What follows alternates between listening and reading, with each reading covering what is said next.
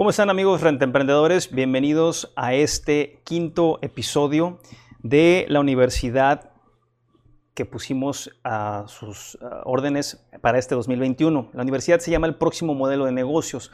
En esa universidad hemos estado hablando en episodios anteriores eh, de cómo vamos a mudar o a mover esas propiedades de corto plazo o propiedades vacacionales a que se rentan de una noche hasta 29 días y cómo vamos a mudarlas a mediano plazo, que son contratos de un mes hasta seis meses, o en su defecto, cómo podrían convertirse en propiedades a largo plazo, es decir, de seis meses a un año. Todo esto va a depender de muchos factores, va a depender de tu propiedad, de tu ubicación, de lo que tú quieres como renta emprendedor y de lo que quiere el dueño de la propiedad. Eh, para recapitular y darles un poquito de contexto eh, a todos ustedes que se estén uniendo apenas en este quinto episodio, en el primero hablamos de la necesidad de, hacer estos cambios, esta estrategia híbrida para que ustedes pudieran entender, hablamos de definiciones, de cuáles son las propiedades eh, o las rentas a corto plazo, mediano plazo y largo plazo. Son tres modelos de negocios los cuales vamos a implementar dependiendo de tu destino, de tu propiedad, de tu cliente, de ti, de ti como renta emprendedor y el dueño. Hablamos de los diferentes viajeros también que, eh, que se quedan dependiendo de estas estadías, dependiendo si son eh, plazo, corto plazo, mediano o largo. Hablamos también de, eh, de la necesidad de eh, adecuar tu propiedad según sus necesidades. Esto lo puedes ver en todos los cuatro capítulos, cuatro episodios anteriores. Hablamos también eh, en, el, en, el, tercer episodio, hablamos de...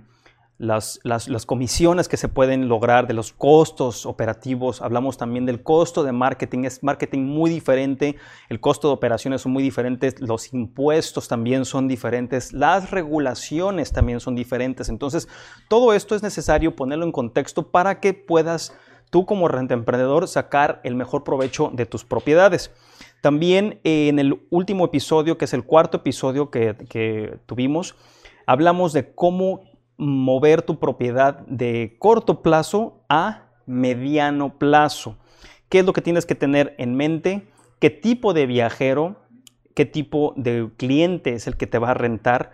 ¿Cuáles son sus necesidades? ¿Cuál es la tasa de rentabilidad que puedes lograr? Y en este, en este episodio vamos a hablar también de cómo cambiar ese inventario o ese Airbnb o ese BRBO que tienes o esa propiedad en booking.com a largo plazo si es que es necesario. Entonces, para entrar en materia, y les, les, recuerdo de los cuatro episodios que es muy importante que los vean y que se suscriban a la Universidad de Renta Emprendedores para que reciban el material escrito. Todos, todas estas, toda esta información es oro, oro puro, contratos, procedimientos, porque al final del día cada modelo de negocios es diferente. Por eso no hay todavía en el mercado una plataforma que pueda mezclar estos tres tipos de modelos de negocios. Va a haberla y probablemente sea antes del fin del 2021, no sabemos.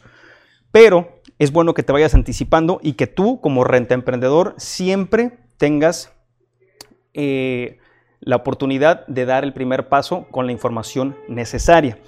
Entonces, dar el salto con alguno de sus alquileres a una oferta de, inventario o, a, una, o a un modelo de negocios a largo plazo es una gran decisión que tomar por muchos factores, por lo que acabamos de platicar, los ingresos, los impuestos, los costos operativos, el costo de marketing, todo eso es diferente.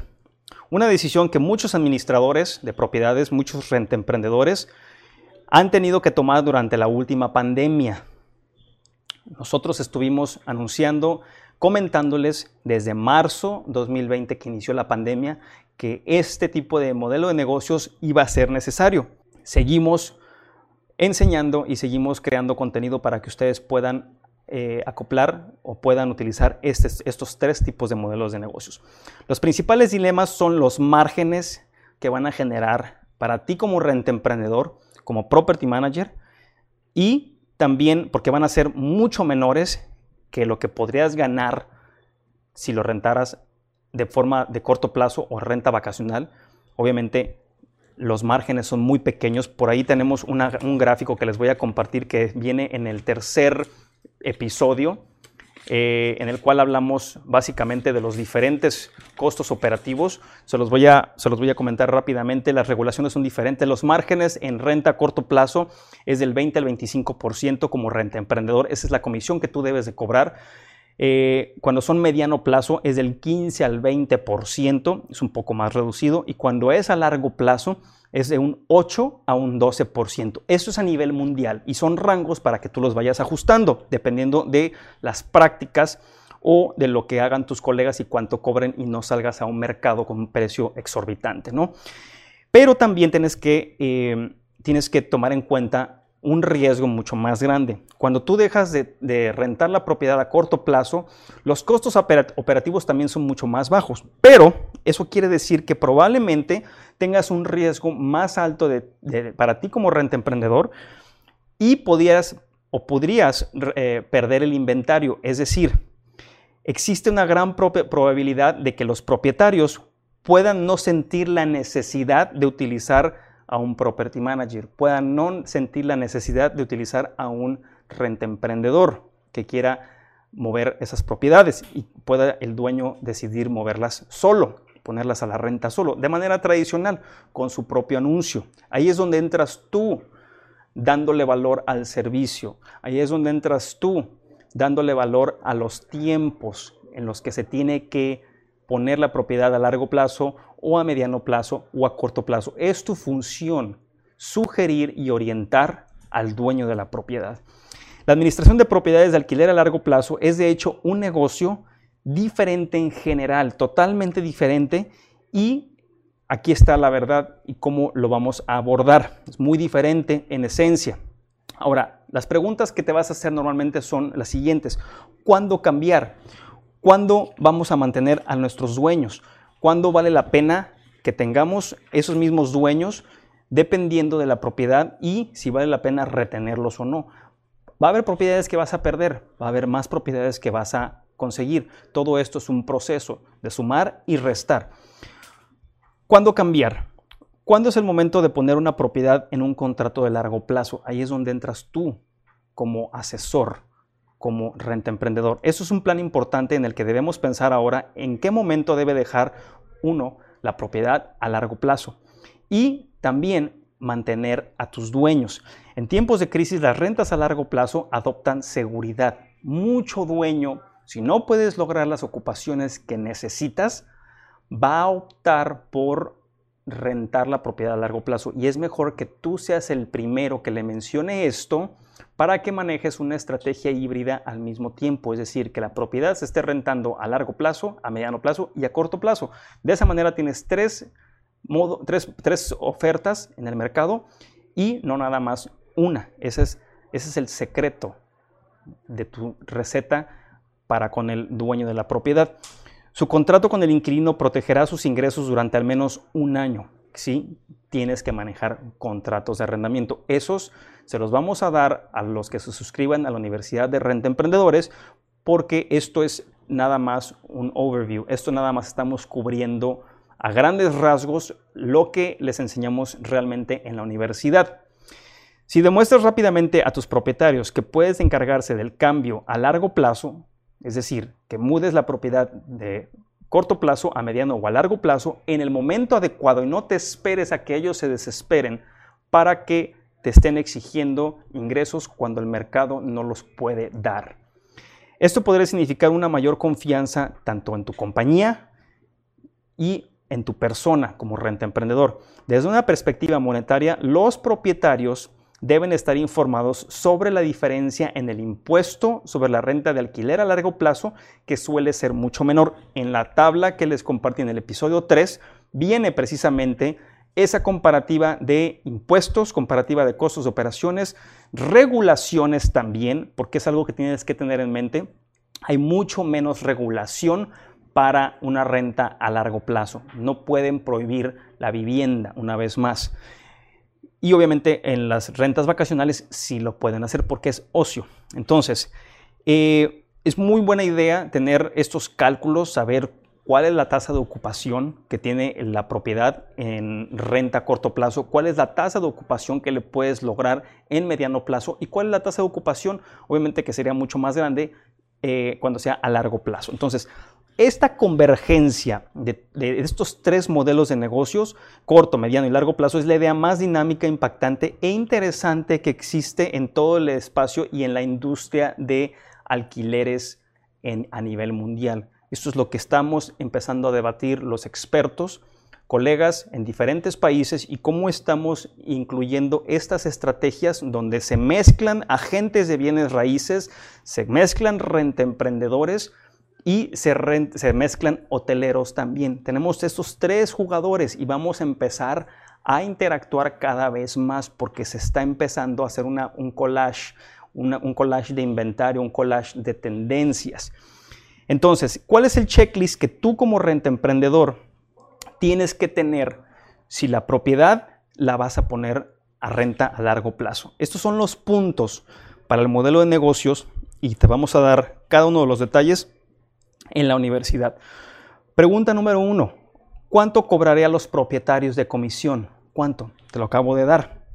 La comisión es de 8 a 12% y estos son a nivel mundial. Una empresa tradicional de administración de propiedades residenciales cobra entre el 8 y el 12% de la renta mensual sobre el valor de la propiedad, más gastos. ¿sí? Aquí en México normalmente cobran el 10% por la administración de la propiedad, es decir, cada mes que estés cobrando la renta, deduces tu 10% y le depositas al dueño. Algunas empresas pueden cobrar, por ejemplo, una tarifa fija que es lo que nosotros hacemos en las rentas vacacionales, las rentas a corto plazo. Una tarifa fija que depende del número de habitaciones, depende del número o del tamaño de la propiedad. O puedes cobrarles inclusive también extras por fotografías profesionales, por planos, por videos tridimensionales. Aquí nosotros tenemos una compañía llamada Multimedia Sin que ofrece videos de propiedades, fotografía y también eh, un tour virtual de la propiedad para que los huéspedes puedan ver la propiedad con un simple link y puedan interactuar con la propiedad. Segunda pregunta, ¿necesito una licencia de operación o visto bueno de las autoridades para poder rentar a largo plazo o como renta emprendedor para poder rentar propiedades de terceros? Esa es una pregunta muy, muy importante que la tienes que hacer y va a variar de ciudad a ciudad, de estado a estado, de país a país. Esto lo tienes que averiguar tú por tu cuenta. Pero es muy importante para que no te metas en problemas. Número 3. Existe un periodo de alquiler obligatorio por ley. También esto es muy importante. Un ejemplo. En España el periodo de alquiler es de 5 años para propietarios privados y de 7 años para propietarios comerciales. Entonces hay mínimos, hay máximos, depende de la ley te tienes que informar nada más. Esta renta a largo plazo es la renta tradicional. Normalmente es la que menos restricciones tiene. Tercera pregunta, cuarta pregunta, perdón. ¿Qué pasa si el inquilino no paga? También te tienes que hacer esta pregunta. Tienes que estar preparado para poder resolver este problema y mediar ese problema si se llega a dar. En algunos países puede llevar hasta un año completo desalojar a un inquilino que no paga. ¿Cómo podría usted protegerse ante esta eventualidad? Hay muchos servicios, hay fianzas que se pueden pagar, hay, despachos de abogado que se pueden contratar para que el contrato tenga la cláusula o las cláusulas necesarias dependiendo de el estado y el país. y la cláusula son es un párrafo, son dos párrafos. Obviamente el, contrato de arrendamiento tiene que estar fuerte para que pueda hacer, echar mano un juez en caso de un litigio. Pero es muy importante que consideres esto. Eh, quinta pregunta, ¿tiene una cuenta para el depósito en garantía? El depósito en garantía o depósito de seguridad también es necesario en una renta tradicional, en una renta a largo plazo. Siempre lo ha sido, a veces ni el depósito de seguridad es suficiente para cubrir los daños. Pero ese depósito de, seguridad en algunos países o regiones, el propietario debe de mantener los depósitos de seguridad en resguardo y una cuenta de depósito en garantía para que los fondos sean accesibles cuando los inquilinos salgan. Nada de que sale el inquilino y tardan seis meses en regresar ese depósito cuando la propiedad está perfecta, en perfectas condiciones. Esto en algunos países tiene que estar en una cuenta escrow o una cuenta concentradora a la vista para que puedan regresar ese depósito y no haya ningún tipo de eh, conflictos. Ahora bien, ¿qué servicios deberías de proporcionar a tu dueño? Vuelvo al tema del dueño porque es sumamente importante entender qué es lo que tu dueño quiere, cuál es el perfil, qué es lo que está buscando de su propiedad. ¿La va a usar él? ¿La piensa rentar? ¿Tiene obras de arte? Eh, ¿Es un perfil de un inversionista agresivo, moderado, conservador? ¿Cuáles son sus expectativas? Entre mejor conozcas al dueño de la propiedad, mejor vas a poder desempeñar la estrategia y tu trabajo. ¿Qué es lo que puedes, lo que puedes tú darle el plus que le puedes dar y tranquilizarlos siendo proactivo. Bueno, fotografías profesionales, si es que no las tienen, eso es de cajón. Una fotografía profesional vale la pena. Al principio puede representar un costo inicial, pero créeme, cuando empecé yo también lo pensaba dos veces antes de invertir en una, una fotografía profesional. Y ahora tenemos una empresa de mercadotecnia en la cual la fotografía y el video son muy importantes. Entonces, no escatimes en eso, es muy importante, una imagen vale más que mil palabras. La creación de anuncios y la publicación en Internet también es muy diferente, el tipo de anuncios, las plataformas que vas a utilizar cuando la propiedad la estás rentando a largo plazo. No la puedes rentar en Airbnb todavía, no la puedes rentar en BRBO todavía, ni en booking.com todavía. Si estas tres OTAs descubren e implementan contratos electrónicos para poder rentar, entonces van a poder optimizar mucho más sus ganancias. Muy importante eso.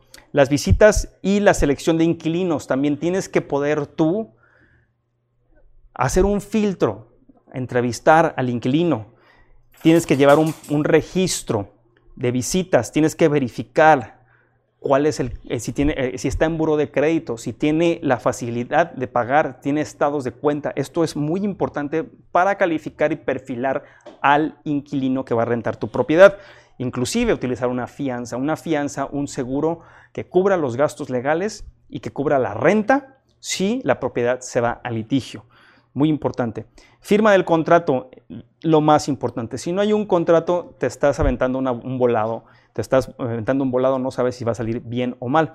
Y también es muy importante para todos aquellos renta emprendedores que van subiendo de nivel, que tienen ya más de 10 propiedades, 15, 20 propiedades, que tu PMS, que tu Property Management System pueda enviar contratos electrónicos a los inquilinos.